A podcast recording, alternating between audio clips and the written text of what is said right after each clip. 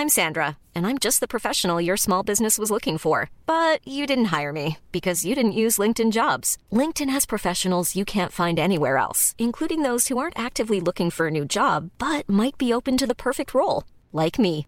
In a given month, over 70% of LinkedIn users don't visit other leading job sites. So if you're not looking on LinkedIn, you'll miss out on great candidates like Sandra. Start hiring professionals like a professional. Post your free job on linkedin.com/people today. Bonjour à toutes et à tous et bienvenue dans le dernier Morning Mood de la semaine, en tout cas concernant les marchés traditionnels. Peut-être qu'il y en aura un demain et euh, dimanche matin en fonction de l'évolution du marché des cryptos qui reste ouvert, je le rappelle, 7 jours sur 7 et 24 heures sur 24. Mais en tout cas, concernant les marchés traditionnels, en ce début de, vendredi, euh, pour le moment c'est relativement calme. Alors hier il y avait les gros, le cocktail explosif entre la Banque Centrale Européenne et l'inflation aux États-Unis. Alors c'était assez étonnant parce qu'en fait l'inflation est ressortie supérieure aux attentes. Donc on attendait à peu près plus 0,4. Il est ressorti plus 0,6%. Donc normalement, hein, le marché aurait dû se dire oulala, euh, inflation supérieure aux attentes. Les fameuses inquiétudes au sujet de l'inflation qu'on avait connues quand même il y a quelques mois, vous vous souvenez, avec le taux à 10 ans aux États-Unis qui s'était envolé, et euh, eh ben, euh, le marché aurait peut-être dû réagir de manière un peu inquiétante, entre guillemets. Alors déjà, sur le marché obligataire, cela aurait dû signifier que le taux à 10 ans aux États-Unis, euh, je vous rappelle qu'il est dans un range, hein, on est complètement plat depuis le mois de mars, euh, on est quand même déjà euh, un mois de juin quand même bien entamé, eh ben on était autour des 1,60, 1,65% depuis le début du mois de mars. il s'était envolé, hein, les taux à 10 ans s'étaient envolés en partant de 0,5% au début du mois d'août, et ils se sont enflammés quasiment jusqu'à 1,80%. Et puis finalement, il s'est passé complètement l'inverse. Donc déjà, première leçon, c'est preuve que le marché, quand il a décidé quelque chose, eh ben, eh ben, il a décidé quelque chose, tout simplement. Le marché a toujours raison, preuve en est. Euh, finalement, le taux à 10 ans aux États-Unis, qu'est-ce qu'il a fait? Ben, Il a plongé. Donc on est passé, on était en début de semaine à 1,60%, hein, toujours dans le milieu de ce range dans lequel on évolue donc depuis le début du mois de mars. Et puis finalement, il est passé à 1,45% et même en dessous. Donc le marché finalement se dit bon bah l'inflation est supérieure aux attentes, c'est pas grave, le mois prochain, de toute façon, ça va commencer à rebaisser. Donc je pense que ça sera plutôt le mois prochain et les 2-3 prochains mois, là, cet été. Généralement, on dit oui, les étés, c'est quand même calme, etc. Ça peut être quand même un petit peu chaud, parce que si jamais le marché se trompe, entre guillemets, en tout cas sur le fait que l'inflation ne soit que haute et que temporairement, eh bah ça pourrait quand même très rapidement faire basculer la vapeur. Mais voilà, le but c'est pas d'anticiper quoi que ce soit. Le marché a décidé pour le moment que finalement cette inflation supérieure aux attentes hier n'était pas inquiétante. Et deuxième chose, alors la Banque Centrale Européenne, ça on l'avait dit, le marché N'attendez pas à ce que Christine Lagarde euh, resserre les boulons et ferme les vannes euh, de la planche à billets. C'est exactement ce qui s'est passé. Dit oh non, non, l'inflation, ça sera temporaire, vous inquiétez pas.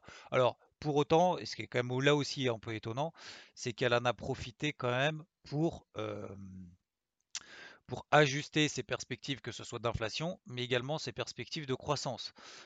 donc, malgré tout ça, eh ben, finalement, le marché n'a pas réagi plus que ça. C'est-à-dire que au mois de mars concernant l'inflation en 2021, donc sur cette année-là. Au mois de mars, eh ben, la Banque Centrale Européenne avait pour objectif en 2021 1,5% d'inflation et 4% de croissance. Et puis finalement, bah, elle a revu tout à la hausse. 1,9% d'inflation, donc là pour le mois de juin, mais estimé sur 2021. Donc on voit 0,4 points de hausse la remontée de l'inflation et 0,6 points de croissance de plus. Donc en fait, l'inflation sera plus forte que prévu en 2021. L'inflation sera même plus forte que prévu il y a trois mois euh, en 2022, puisqu'on vise plus maintenant 1,2% d'inflation en 2022, mais 1,5. Et pareil pour la croissance, on passe de 4,1 à 4,7. Et miracle en 2023, eh ben on recolle sur toutes les prévisions qui avaient été prévues au mois de mars donc en 2023, 2,1% de croissance et 1,4% d'inflation.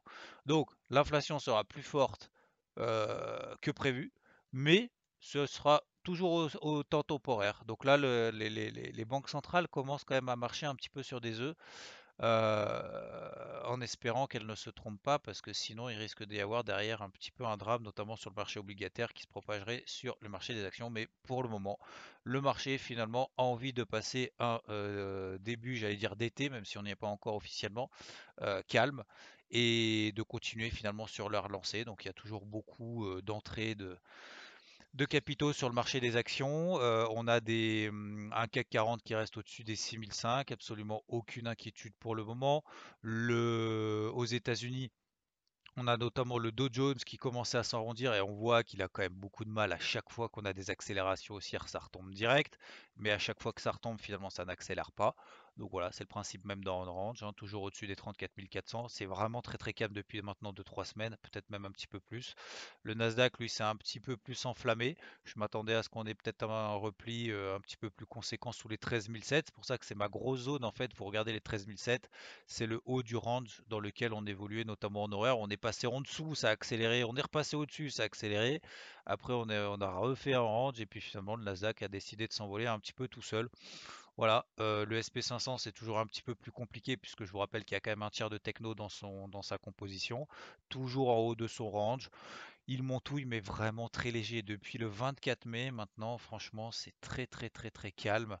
Euh, il y a des petits pics de volatilité en intraday, mais c'est tout. Voilà concernant les marchés traditionnels. Donc l'eurodoll, a fortiori, dans la mesure où la BCE n'a absolument rien donné, il n'y a pas de, de scoop, euh, et ben euh, l'eurodoll, sur lequel j'étais positionné short, je l'ai coupé avant la BCE tout simplement parce que j'avais pas suffisamment d'avance pour me permettre de, le, le, conserver. Et puis derrière, il a fait mèche haute, mèche basse, mèche haute, mèche basse, mèche haute.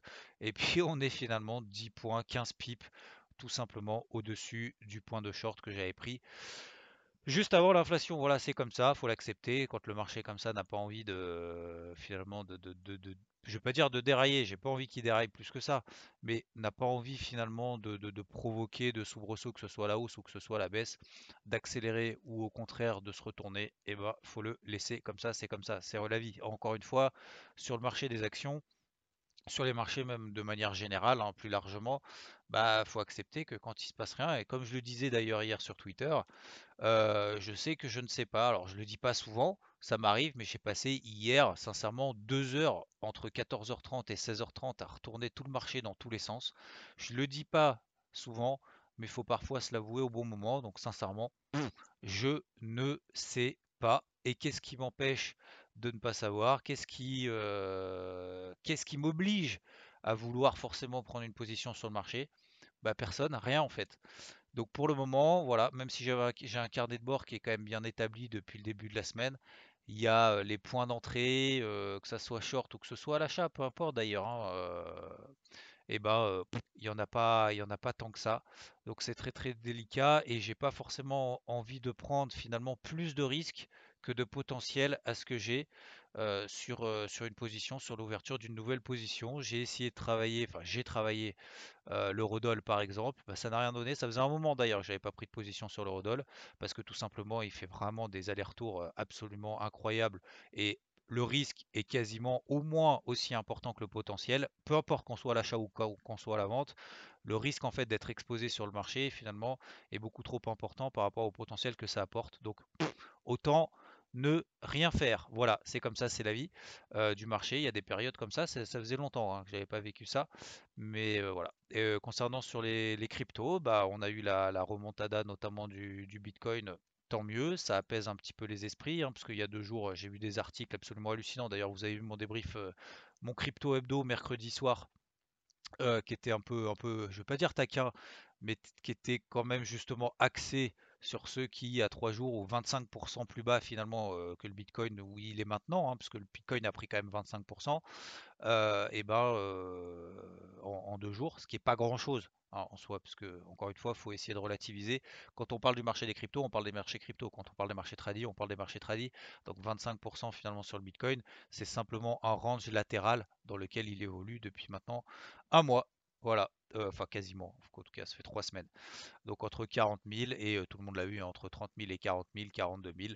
On est tout juste revenu sur la MM20 Daily qui est baissière, donc il n'y a pas que le Bitcoin dans la vie, il y en a d'autres.